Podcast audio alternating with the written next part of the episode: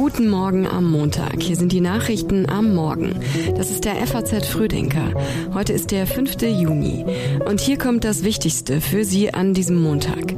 Außenministerin Baerbock und Arbeitsminister Heil reisen nach Brasilien. Die Ampel streitet über Asylverfahren an den EU-Außengrenzen und die Lokführer verkünden ihre Forderungen für die nächste Tarifrunde. Mehr dazu gleich. Jetzt noch die Meldungen dieser Nacht in aller Kürze. Seit langem wird eine ukrainische Großoffensive gegen die russischen Invasoren erwartet. Jetzt will Russland einen Vorstoß ukrainischer Truppen im besetzten Gebiet Donetsk vereitelt haben. Zum Auftakt der Entwicklerkonferenz könnte Apple-Chef Tim Cook heute die lang erwartete Datenbrille vorstellen. Glaubt man den Gerüchten, wird das Gerät wie eine Skibrille aussehen und 3000 Dollar kosten. Nach wochenlangen schweren Waldbränden in Kanada sehen die Behörden eine leichte Entspannung der Lage. Erste Evakuierte könnten wieder in ihre Häuser zurück. Die Texte für den Frühdenker-Newsletter hat Kai-Tore Philipsen geschrieben. Mein Name ist Johanna Horn. Schön, dass Sie mit uns in die neue Woche starten. Außenministerin Annalena Baerbock und Arbeitsminister Hubertus Heil reisen nach Brasilien. Im Mittelpunkt der Gespräche dort steht Brasiliens Haltung zum russischen Angriffskrieg in der Ukraine. Der Freude des Westens über den Wahlsieg von Präsident Lula da Silva im Januar ist schnell Verwunderung gewichen, und zwar über dessen Haltung zum russischen Überfall auf die Ukraine. Lula hat sich bisher nicht klar auf die Seite der Ukraine gestellt. Bei einem Besuch in China hat er sogar die Militärhilfe vieler Länder für Kiew kritisiert.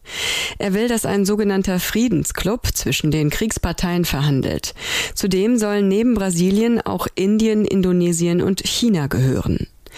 Während Außenministerin Baerbock beim Thema Ukraine-Krieg vor schwierigen Gesprächen in Brasilia steht, herrscht beim Klima- und Umweltschutz mehr Einigkeit.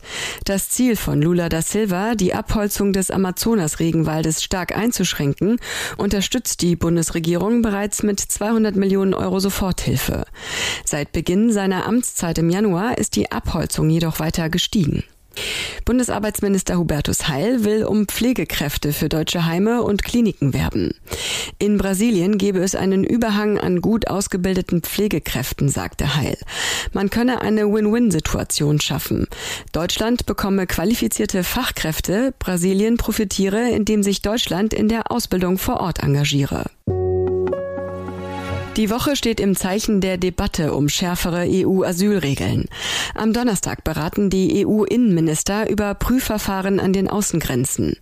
Innenministerin Nancy Faeser hat beim vergangenen Treffen in Brüssel vor drei Monaten gesagt, die Asylpolitik in Europa auf gemeinsame Füße zu stellen, das ist immer noch mein größtes Ziel und auch das größte Ziel vieler anderer Länder. Wir haben viele Teile des GEAS-Pakets schon beschlossen. Es geht jetzt aber darum, es zu finalisieren und dafür haben wir nicht mehr so viel Zeit. Zeit.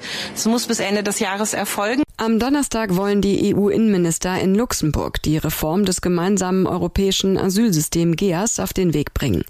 Dabei geht es unter anderem um die Frage, ob es eine Vorprüfung von Asylanträgen schon an den Außengrenzen der EU geben soll.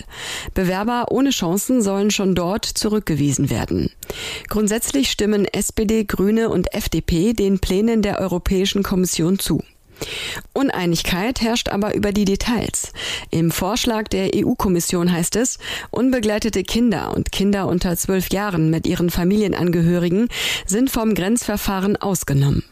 Grüne und SPD wollen erreichen, dass alle Minderjährigen unter 18 Jahren und ihre Familien von den Grenzverfahren ausgenommen werden.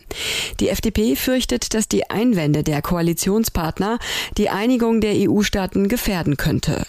Auch Frankreich pocht auf Ausnahmen nur bei Kindern unter zwölf Jahren. In diesem Jahr ist die Zahl der Menschen, die versuchen, über das Mittelmeer Europa zu erreichen, stark angestiegen.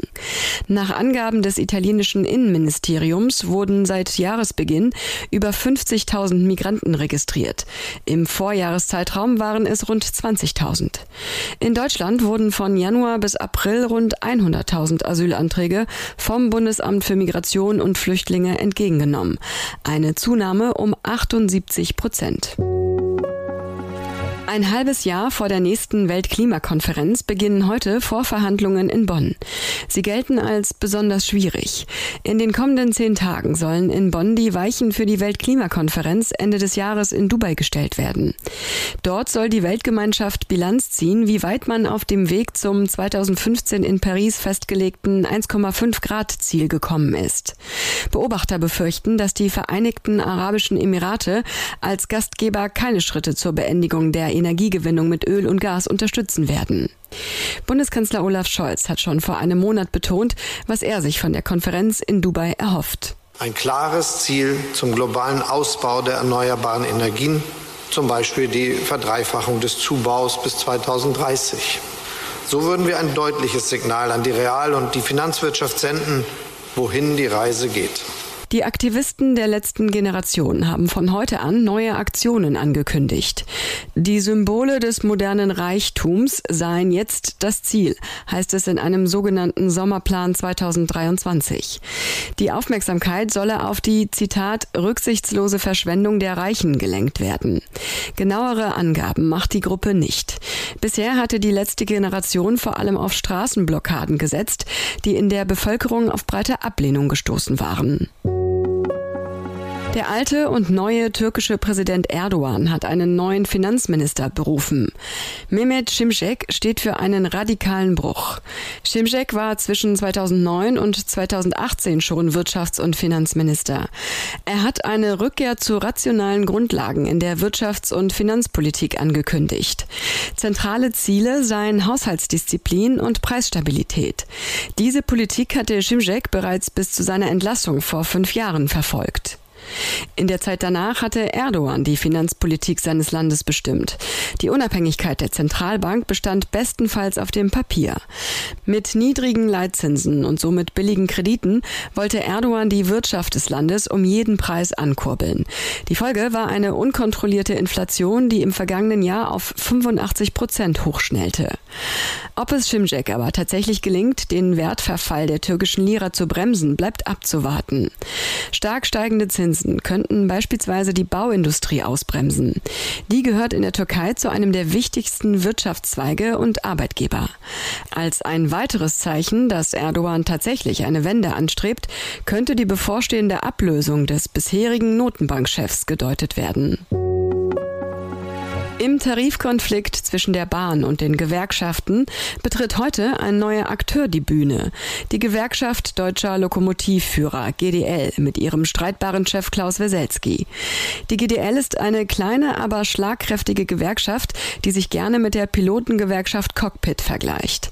Was beide eint, ohne ihre Mitglieder fährt kein Zug und es hebt kein Flugzeug ab. Das macht sie so mächtig. Gleichzeitig konkurriert die GDL mit der deutlich größeren Eisenbahn- und Verkehrs Verkehrsgewerkschaft EVG um Mitglieder. Arbeitsniederlegungen sind von der streikfreudigen GDL vorerst nicht zu erwarten, denn die Friedenspflicht läuft erst im Herbst aus. Doch die Forderungen für die kommenden Tarifverhandlungen, die Klaus Weselski heute verkünden wird, könnten sich auf den laufenden Konflikt zwischen Bahn und EVG auswirken. Eventuell will die EVG abwarten, was die GDL fordert. Die EVG hat ihre Streikdrohung ausgesetzt. In dieser Woche soll es wieder Gespräche mit der Bahn geben. Weitere Warnstreiks werden frühestens heute in einer Woche erwartet. Hauptstreitpunkt ist die Laufzeit des angestrebten Tarifvertrages. Während die Bahn 24 Monate anbietet, beharrt die EVG auf 12 Monate. Die Gewerkschaft fordert 12 Prozent mehr Lohn für alle Beschäftigten, mindestens aber 650 Euro mehr. Davon würden besonders die niedrigen Lohngruppen profitieren. Und jetzt noch wie immer am Montag ein kurzer Blick auf das, was diese Woche noch wichtig wird. Morgen beginnt ein neuer Prozess gegen den bereits inhaftierten Alexei Nawalny. Jetzt wird dem russischen Kreml-Kritiker Extremismus vorgeworfen. Ihm drohen 30 Jahre Lagerhaft. In Nürnberg beginnt am Mittwoch der 38. Evangelische Kirchentag mit einer Rede von Bundespräsident Frank-Walter Steinmeier. Und mit Mike Pence könnte Mitte der Woche der dritte prominente amerikanische Republikaner seine Ambitionen auf die Präsidentschaft verkünden. Pence war unter Donald Trump Vizepräsident. Trump selbst und der Gouverneur von Florida, Ron DeSantis, haben ihre Bewerbung um die Präsidentschaftskandidatur schon öffentlich gemacht. Und am Donnerstag feiern die Katholiken Fronleichnam. In Baden-Württemberg, Hessen, Nordrhein-Westfalen, Rheinland-Pfalz und im Saarland ist dieser Tag ein Feiertag. Und das war's für heute. Den nächsten FAZ Frühdenker gibt es morgen früh ab 6 Uhr wieder. Wir wünschen Ihnen einen guten Start in die Woche und bis morgen.